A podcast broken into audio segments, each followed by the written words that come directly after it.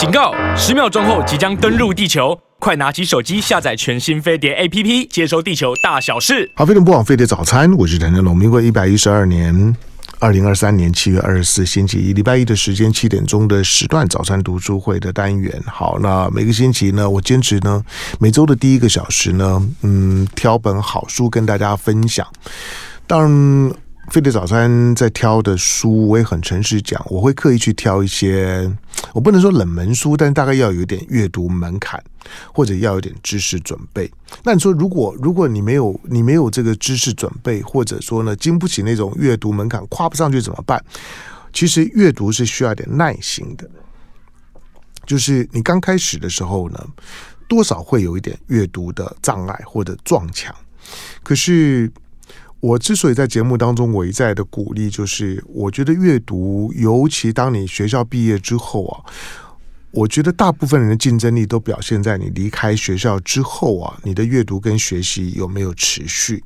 因为就像我自己的很多的同学朋友，我在学校里面非常的优优秀，可是一离开学校之后，我发现他们几乎就把阅读这件事情就停止了。那刚开始三五年，你可能感觉不出来。五年、十年之后，你就发现那个差异性就出来了。好，那阅读有两块，一个呢是跟你的工作、跟你的专业性有关的阅读。好，那这个当然了，每个人各凭本事。但另外一块阅读是我觉得更重要的，我称为没有目的性的阅读。没有目的性的阅读，所有阅读的乐趣都在那个没有目的性的阅读里头。它可以是是文学，可以是小说，可以是武侠武侠小说，这个都都带着趣味性，里边容易进来。但是有一些的没有目的性的阅读，可能是一份的科科普的刊物，可能是一个呃历史的书写，或者哲哲学的这些的作品。它跟你的生活或者跟你的工作不见得直接产产生关系哈。不过没有目的的阅读呢，你才能够真正的累积呢自己的文化的厚度。好，所以呢，保持呢飞碟早餐，希望大家呢保持一种没有目的性的阅读，去买一本书、看一本书的时候，不需要问说我为什么要要买，我为什么要读？读的时候你觉得有趣味，觉得在里面有收获呢，是最重要的。好，今天我我挑的这本书啊。它的它的它的 quality 跟评价呢是很高的。好，这这本书呢叫做《美国神话的终结》。那它有个副标题啦，叫叫叫做呢从扩张的边疆到美墨边境墙。现在你看到的美墨边境的那个边边境墙，那直视美国历史的黑暗根源。作者呢是葛雷，那格伦丁。那繁体中文版呢黑体文化出版。这本书呢，他他拿到了二零一九年的美国国家图书奖的非小说奖的入围，他同时拿到了二零二零年的普利兹的非非小说奖。你看这这两个奖。不要说得奖入围都不是太容易的，好，因此呢，能够拿到呢这两个奖，我相信他也不是因为单纯他他在书写美国历史所以才得奖，因为书写美国历史呢，在美国的这个出版界里面汗牛充栋啊，那个太多太太多了，在这些的书写要要得奖，那没有一些的功力呢是办不到的。好，那这本书呢，可能很有助于理理解。我我简单讲，就我为什么介绍这这本书，我认为是理解今天的美国为什么是现在这个样子，很重要的一本书。那有助于你开拓你在过去我们在学校里面学历史、学西洋史的时候，那个过于简化的美国史，尤其在我们平常的生活里面，许多的新闻也好，或者说是宣传也也好，几乎呢都是以美国中中中心主义呢包装而来的。我们仍然深刻的受到美国的媒媒体或者美国的出版、美国的这种的官官方说法的影响。当然，并不是说要去推翻这这这些，而是在认识。美国的时候呢，真实的美国以及美国现在你看得出来，作为一个二战之后地球上面前前所未有的超级强权，它现在是有危机意识的，而它的危机意识是也有它的道理的。它的社会内内部现在深刻的分裂分化，那为什么？就是美国呢，从它立国的之后这两百多年的时间，从一个一个边陲的位置，然后慢慢的在一战之后呢，你看得出来，它已经呢，它已经逐渐的壮壮大。其实，在上个世纪的八零年代之后，它已经是全球最大的经济体了。到了一次大战之后，他已经是地球上面的最有影影响力的政治力量之一。虽然他他走孤立主义的路线，二次大战之后，他已经是全球呢独一无二、超级强大的军事力力量。他一个国国家的 GDP 啊，在二战之后曾经占到地球上面的总体的 GDP 的百分之五十以上。好，那这个国家现在真的正在走向衰败吗？不知道。来为大家导读这本书的，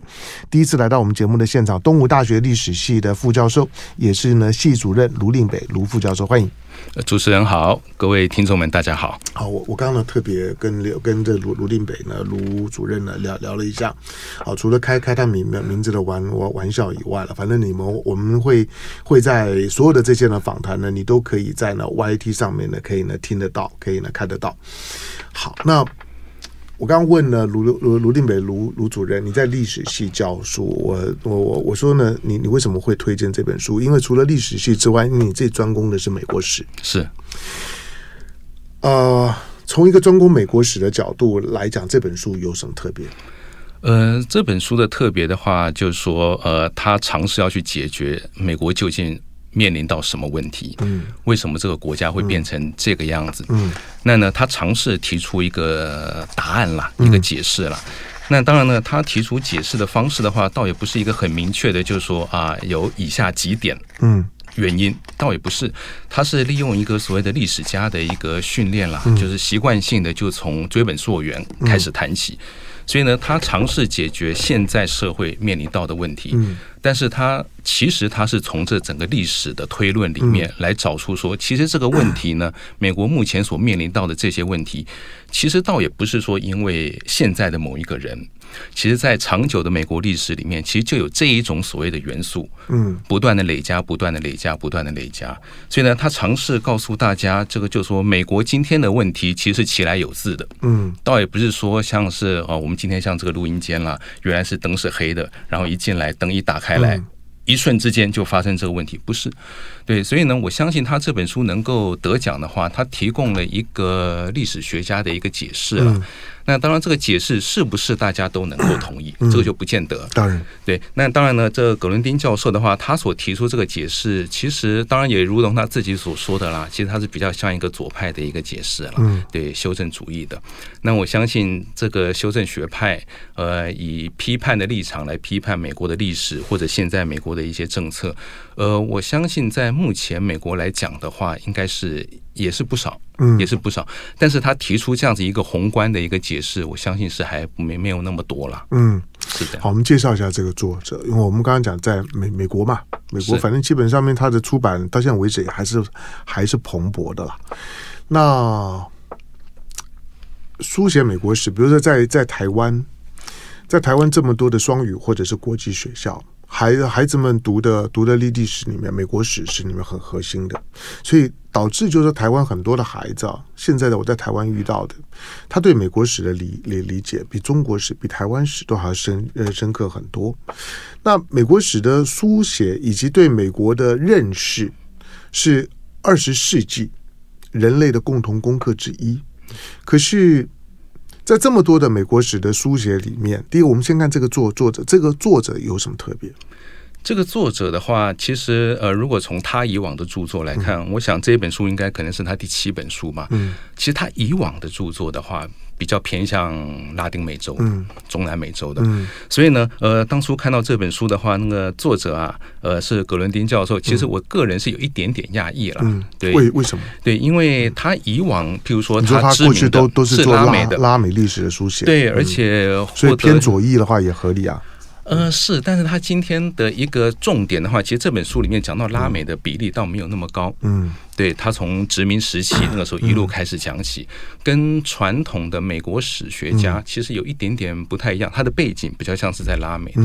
对，所以的话这一点是比较特别了。那当然的话，这里也显见是说，葛伦丁教授其实他本身受的历史学的素养其实是相当相当高的。嗯，所以虽然现在他把这个所谓的研究的领域转换到整个美国的大历史里面，嗯。但依旧能够成一家之言，提出他自己的一个想法了，嗯、这是不容易的。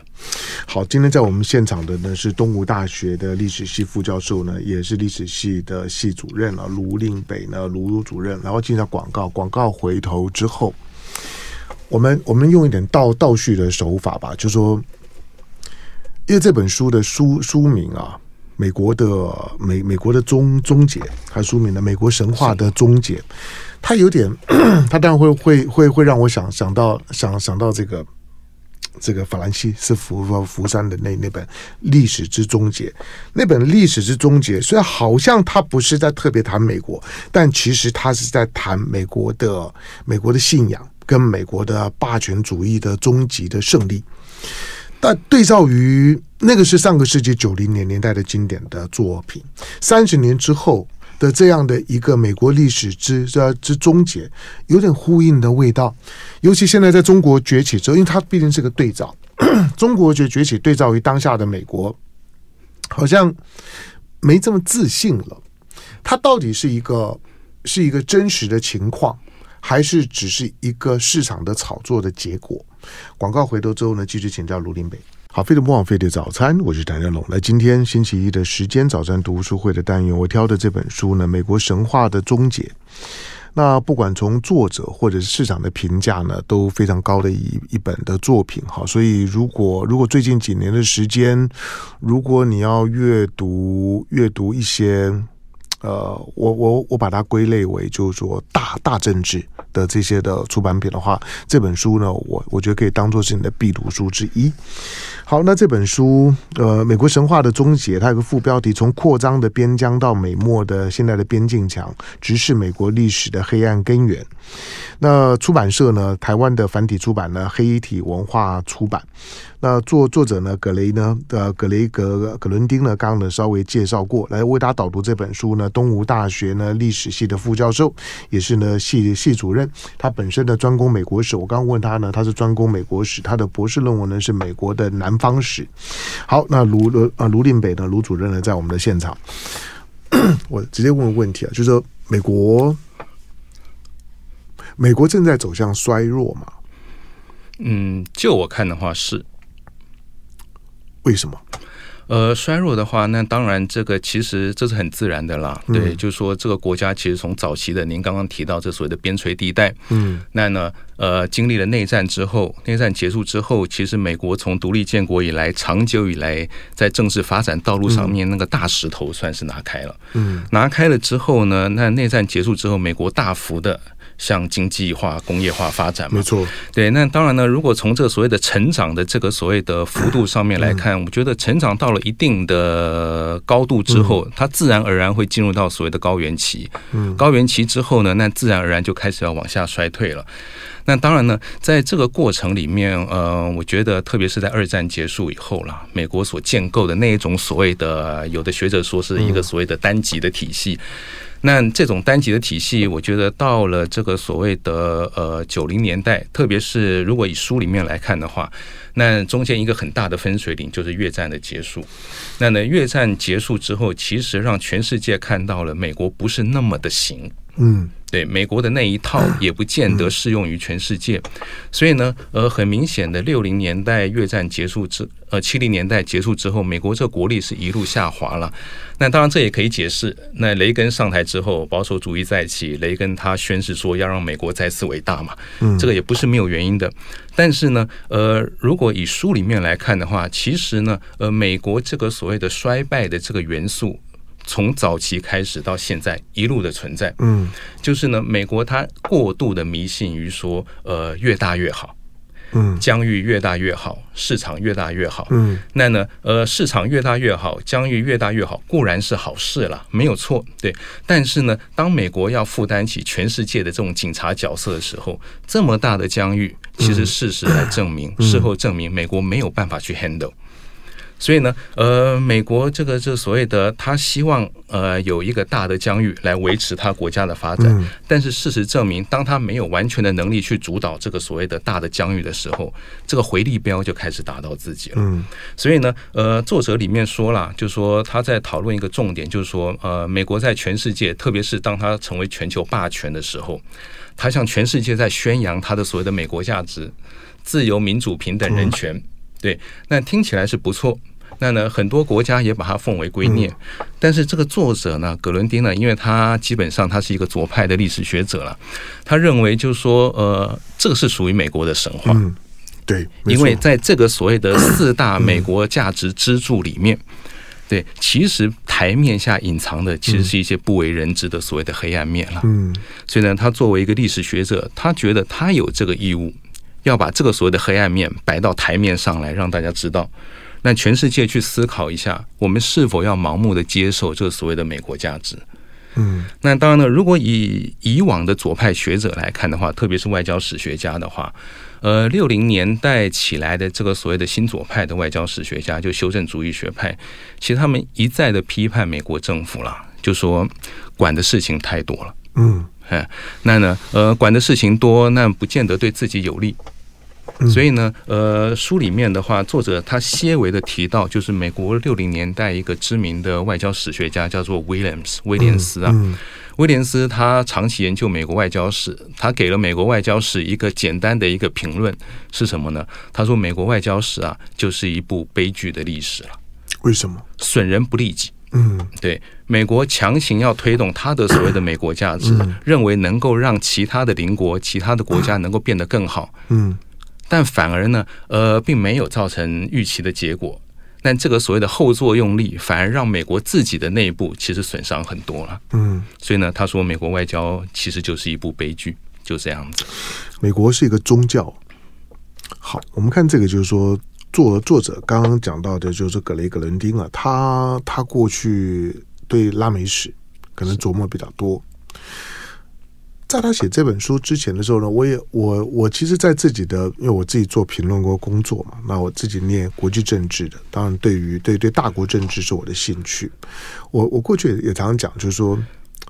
当当现在美国在全世界都标标注中国，就是在任何地方都在标注中国，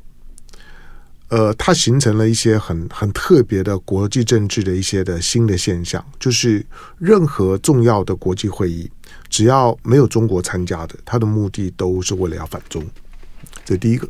换句话说呢，只要没有中国参参加的那个会议呢，他就是为了反中而而存在，而且一定是标注中国，大家都在大谈特谈中中国。第二个就是说，看到看到中美之间的竞争呢，成为今天呢理解当下的国际政治的主要的理解架构，就是你一定要从中美关系去理解。可是它有一个对照，就是说，好，中国的中国的现在的现现代化，严格讲，中国的现代化也不过就是三四十年的事儿。在上个世世纪的一九七八年改革开放以前，中国其其实谈不上现代化的这种的政策或者说是呢路线。可是这三四十年下来之后，在中国的中国现代化的过程当中呢，我们看到的是亚洲的国国国家跟中国连接的，其实是一起上来的。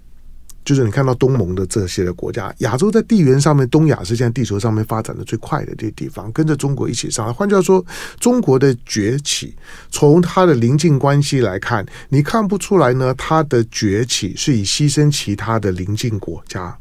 的发展为代价。可是美国并并不是啊，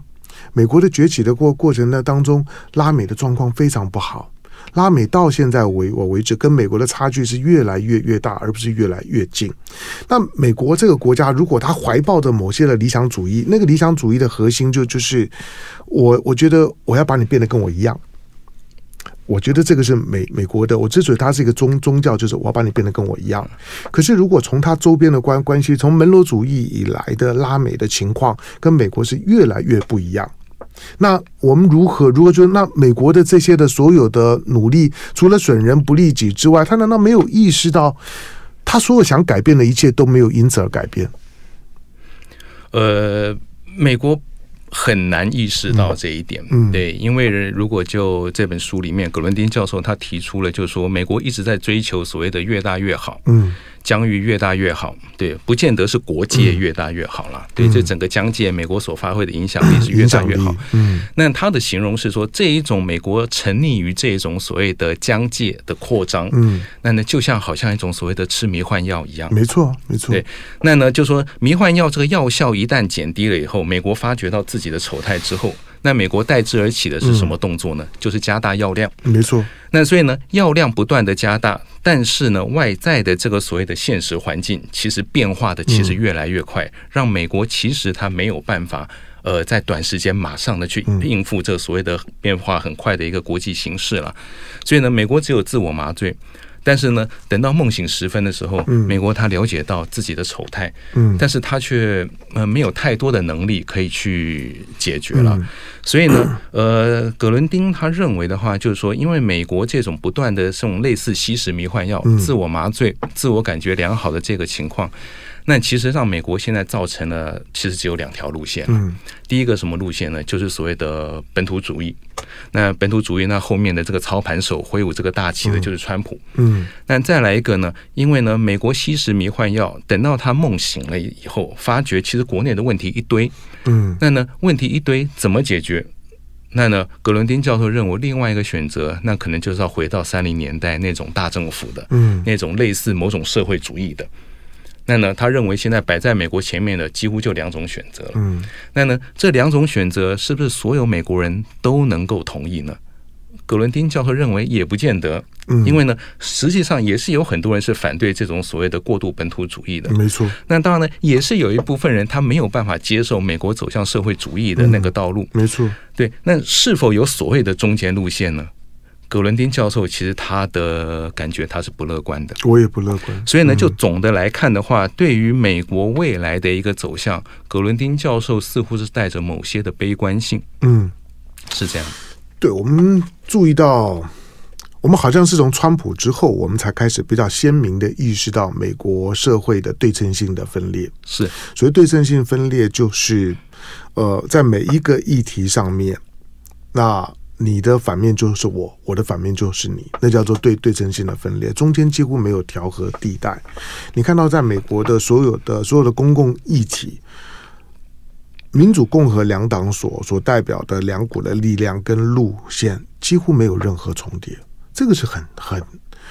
很诡异的，这跟上个世纪七零年代，当我在念书的时候的那个时候，美国的宣传是非常不不同。过去我们在念书，因为我毕竟比比你比你比你要大，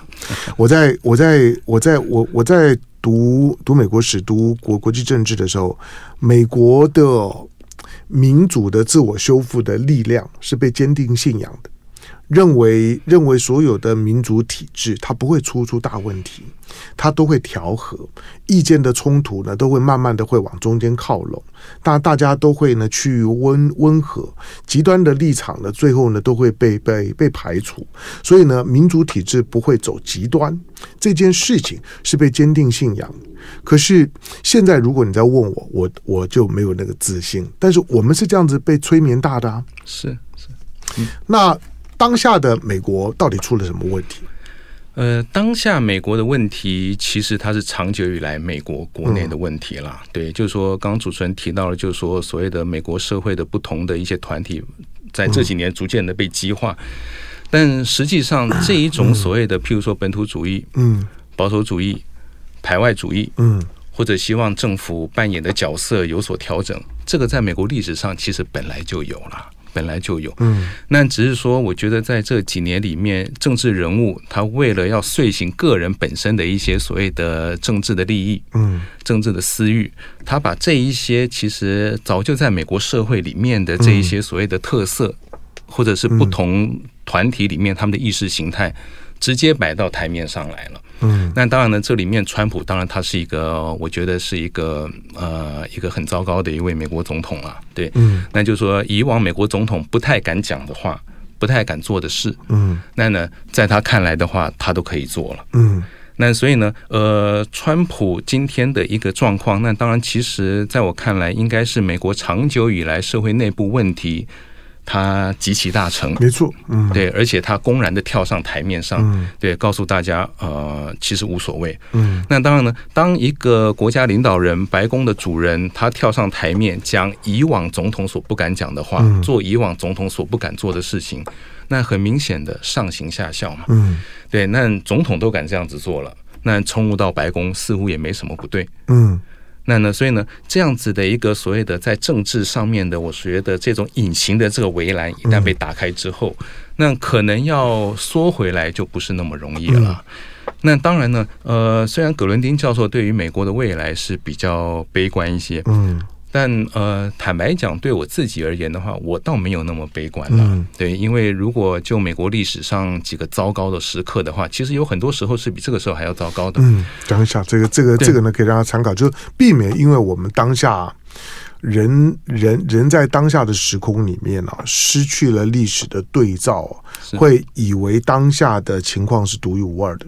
但但其实并不是，对不对？嗯，其实并不是。嗯，对，因为美国历史上面的那一种所谓的政治发展上面的起起落落，嗯、伴随着所谓的经济的不景气。对，那这一种呃造成国家社会的动荡，其实也不是在川普时候我们才看得到。嗯随便举一个例子，六零年代在美国打越战的时候，嗯、对，那呢，美国介入到越南的战争，那当然耗费极其大的一个财力了，嗯、对。那呢，六零年代也是我们今天看到，呃，可以想见到的美国那些抗议运动，在那个时候几乎都起来了，嗯、学生运动。女权运动、嗯、同性恋、吸毒，嗯、你能够想到的那些社会抗议都起来了。嗯、所以呢，讲到六零年代的时候，很多历史学家他讲到的，他用的名词是说，那是一个解构的年代。嗯，就说美国六零年代以前，所有美国社会里面的那个结构，嗯，都被瓦解掉了，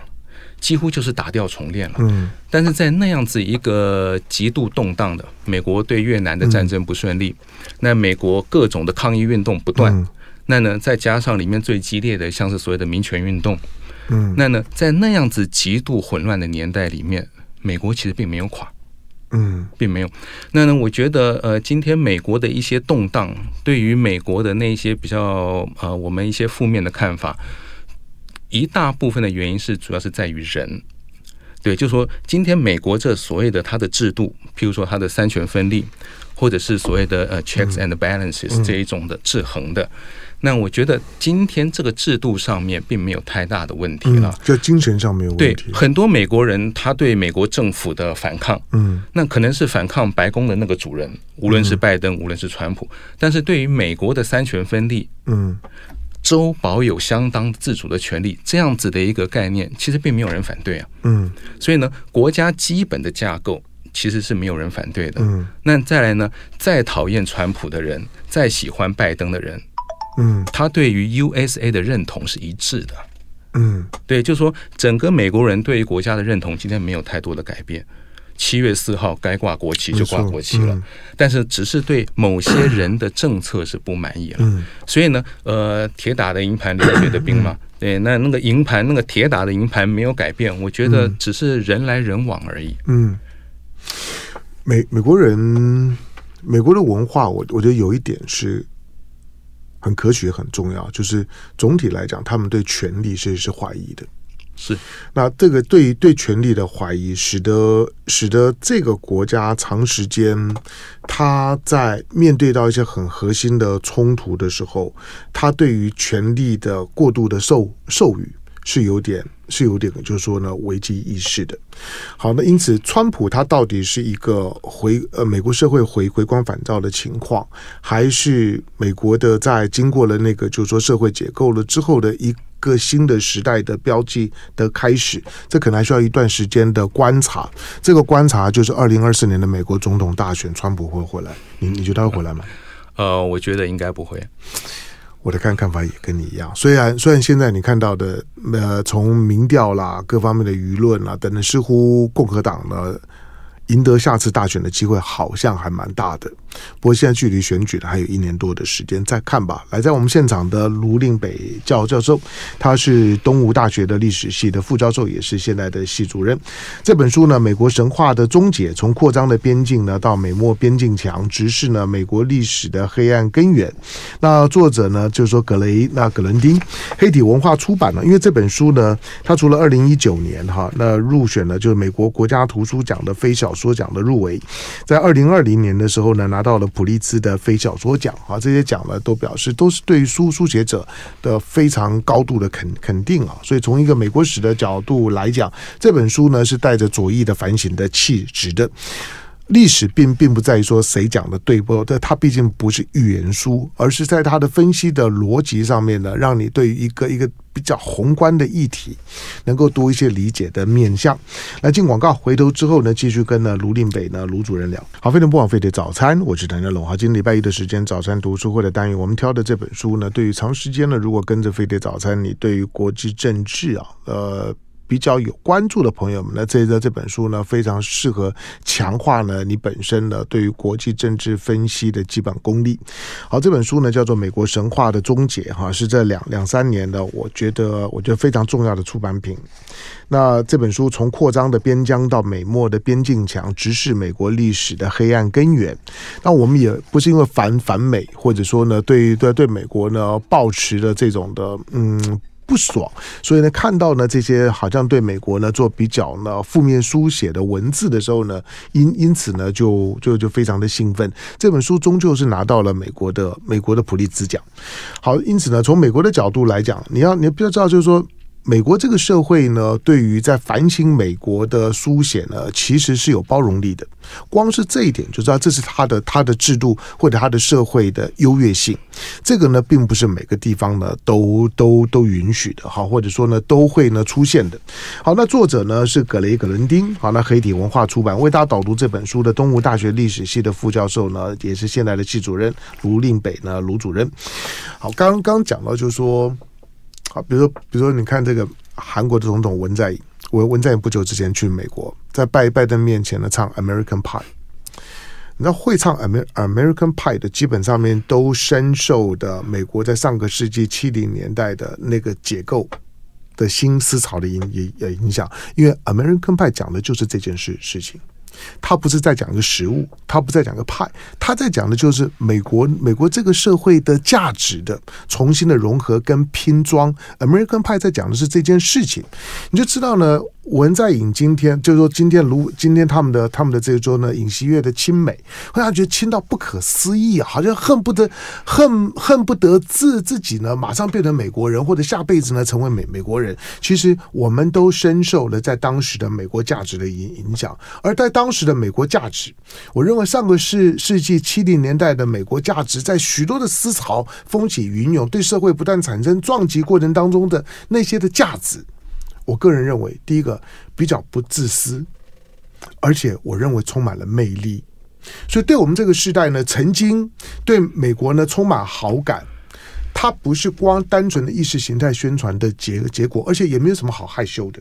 我认为在当时的美国的美国的那种整个的社会所呈现出来的多元主义的氛围。或者在民民族上面来讲呢，自诩为所谓的民族的大熔炉的那种的熔炉的感觉，任何到美国人都可以追求自己的梦想，只要你努力，你不会被亏待。这件事情被深刻的信仰，而而且我认为在当时贴近于真实。但是今天这这这这些我就不敢讲了。所以，我们这个时代如果对美国价值有一些的好感，我说了没有什么好害羞的。我说在当时的美国真的是一个迷迷迷人而且有说服力的。好，但是今天的美美国的这种的撕裂跟对称呢，越来越明显了。我在想，这本书如果如果摆摆进了美国的历史书写里面来讲，美国的美国的对他们的对他们自己的历史的理解，有没有一些比较有一致性的概念是贯穿其间的？一致性的概念，那基本上就是所提到的那所谓的美国价值，嗯，对，自由、民主、平等、人权是是有，对。那当然的话，就是说，呃，我们有时候都会讲说，看一个国家啦，那可能要把政府跟人民要把它分开来看，对。那当然，美国政府因为它主导了一些所谓的外交决策嘛，那所以呢，呃，就美国政府而言的话，当然这是我个人的看法呢。有时候他在考量到一些国际局势的话，那当然他必须要做一个多方的考量的，对。那也不能完全从所谓的利他主义嗯这边来看。但是呢，我觉得以我自己在美国八年的经验了，我二呃一九九八年出国，二零零六年回来，那很长时间了。是对，那就是说，在美国期间的话，我碰到的美国人的话，那其实他们对于这个所谓的自由、民主、平等、人权的看法，呃，我觉得就像主持人刚刚前面所说的，对，其实他们是蛮呃很尽力的在维持这样子的一个美国价值。对，那呢，所以呢，呃，他们的不见得就说他们是要借由某一些牺牲别人的利益等等。以我自己八年是居住在美国南方，别人最常问的就是说，你有没有遭受到种族歧视？嗯、对，因为我们知道内战以前美国南方的话，嗯、黑奴的问题嘛。嗯、但我也必须说，在美国的八年，其实我并不觉得我有被种族歧视过。嗯、对。那我们今天会常讲到过马路的问题嘛？嗯、对。那我还记得我在美国一开始的时候过马路的话，就是说绿灯亮了，我都用跑的。嗯。后来有一阵子啊，跟同学、白人同学、博士班同学一起吃饭，中午要去吃饭，过马路我也用跑的。其实他们过马路之后，其实他们是蛮惊讶的，问我、嗯、过马路为什么要跑？嗯，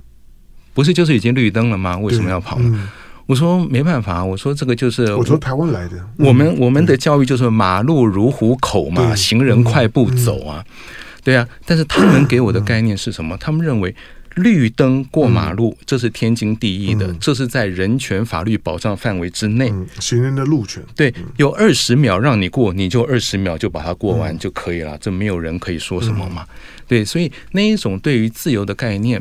嗯、呃，我觉得在南方我可以很深刻的感受到了。那当然，政府的想法就不见得一致了。嗯、但呢，如果格伦丁的话，教授的话，其实他也希望说，借由这本书，他也要让所有。认为美国价值是百分之百完全正确的人，其实葛伦丁教授他似乎是希望大家踩一点刹车啦，就是说呢，任何的所谓的意识形态社会价值里面，它不是百分之百是纯洁的，嗯，不见得。那呢，他从美国历史上面里面就看到，譬如说呢，自由、平等、人权。自由的这些价值，那没错，在美国成长的过程里面逐步的形成，但是成长的过程逐步形成这些所谓的美国价值，其实它是用了多少人命，嗯，所换来的。那呢，美国在向西部扩张的时候，对，没问题，是自由主义，是平等主义，讲求人权，讲求自我。但是呢，在追求自我的过程里面，其实残害了多少的这所谓的在地的原住民？嗯，没错。那同样的，当美国的领土进一步向外扩张的时候，譬如说打美墨战争啦，打美西战争啦，对于这些非美国人的外国人的那种所谓的残杀，嗯，那呢，呃，在教科书里面，他可能不见得有特别强调。没错。所以呢，那一些残害那些呃墨西哥人、非美国人的这些美国士兵。他嘴里面喊的也是某种的自由啊，嗯，所以呢，他认为呢，这个所谓的自由、平等、人权这一些的所谓的价值观的话，其实外国人可能要仔细思考，嗯，是不是全盘的要把它拿过来？嗯，美国的价值是不是百分之百一定棒？嗯，就葛伦丁而言的话，如果美国价值真的那么棒的话，美国不会有那么多的问题，嗯，世界不会有那么多的问题，嗯。在我自己的理解上面，这这不只是美国，而是现代史是欧欧洲史了。你从你从现代史欧欧洲史白人的历史的角度来来讲，我我觉得有一个有一个基本的规律是一直没有改变，就是如果有法律的造法律，没有法律的看拳头。所以最后的用武力呢去解决解解决呢法律不能够解决的问题呢是他的是他的惯性，所以一次大战二二二次大战呢都都在欧欧洲发生，它不是偶然。未来的大战我认为也仍然是一样。我认为欧欧洲并没有走出那框架，所以你看到乌克兰战争，大他们觉得很惊讶。我觉得这有什么好惊讶？因为你根本的问题并没有解决。但是在东方政治，虽然虽然把今天的东东方把把的中国形容的穷穷兵黩武，好像呢一一直在走扩张主义，可是我说他四十几年没有打过仗啊，这在人类人类历历史上面是极少见的。在一个地缘政治四十几年不打仗，然后呢，即使你认为他现在武力非常的强强大，可是你会看得出来，他一直不主张用武力去解决事情。虽然呢，船到到处跑，飞机到处飞，那个是对台湾呐、啊，可他对其他国家的时候呢，他基本上面呢会跟你有冲突，可是他没有倾向于用武力。东方跟西方呢，在解决法律以外的冲突项目的时候，有很大的不同。那美国呢，当然这本书呢留留给大家一个课题就是。美国过过去，他在建国之后呢，因为他一直在一个扩张的过程。你知道，在一个扩张成长的过程，跟企业一样，因为我一直在扩张，一直到成成成长，所以我的问题是看不太出来的，它会被成长给掩盖。可是当我没有办法再扩张的时候，我开始必须要检视我自己，我的问题要解决了，我不能够再用成长去取代，就说呢，所有的这些问问题，过去美国之所以社会上面好像不是问题，是因为它一直在扩张，资源一直在在进来，在扩张的过程当中呢，就冲淡了它所有的内部问题。可是美国现在的问题都必须要静下心来内部处理，当下才是美国真的要处理它本身，它的制度是不是真的经得起考验的时候。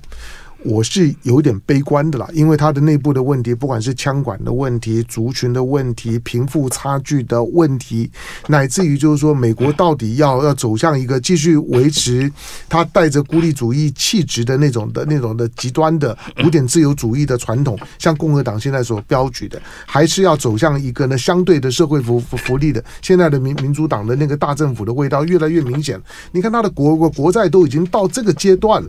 就是它已经。到了一个扩张乏力的时时候，就像是我们在在说一个新星球。它炸开了，它成长的时候呢，那个那个当然热热力四射，可是它终究会到它的极限，极限之后慢慢开始坍缩。美国呢，是不是在一个坍缩的过程？这个呢，就就是需要呢更多的研究。但是我们看不到那最后的那一刻，只是眼前的美国值得我们好好的去认识一下。好，这本书呢丢出了很很很多的问题，也也提出了它的历史解释。那美国神话的终结，从扩张的边疆到美墨边境墙，直视美国历史的黑暗根远，作者呢，格雷·格伦丁，那繁体字呢，繁繁体版呢黑体文化出版，你在在网络上面呢，在市面上面都可以买得到。感谢今天为大家导读这本书的东吴大学历史系的副教授，也是呢系主任，同他本身呢就是研究美国史、美国南南方史的卢令北卢主任。感谢，感谢主持人，谢谢各位听众。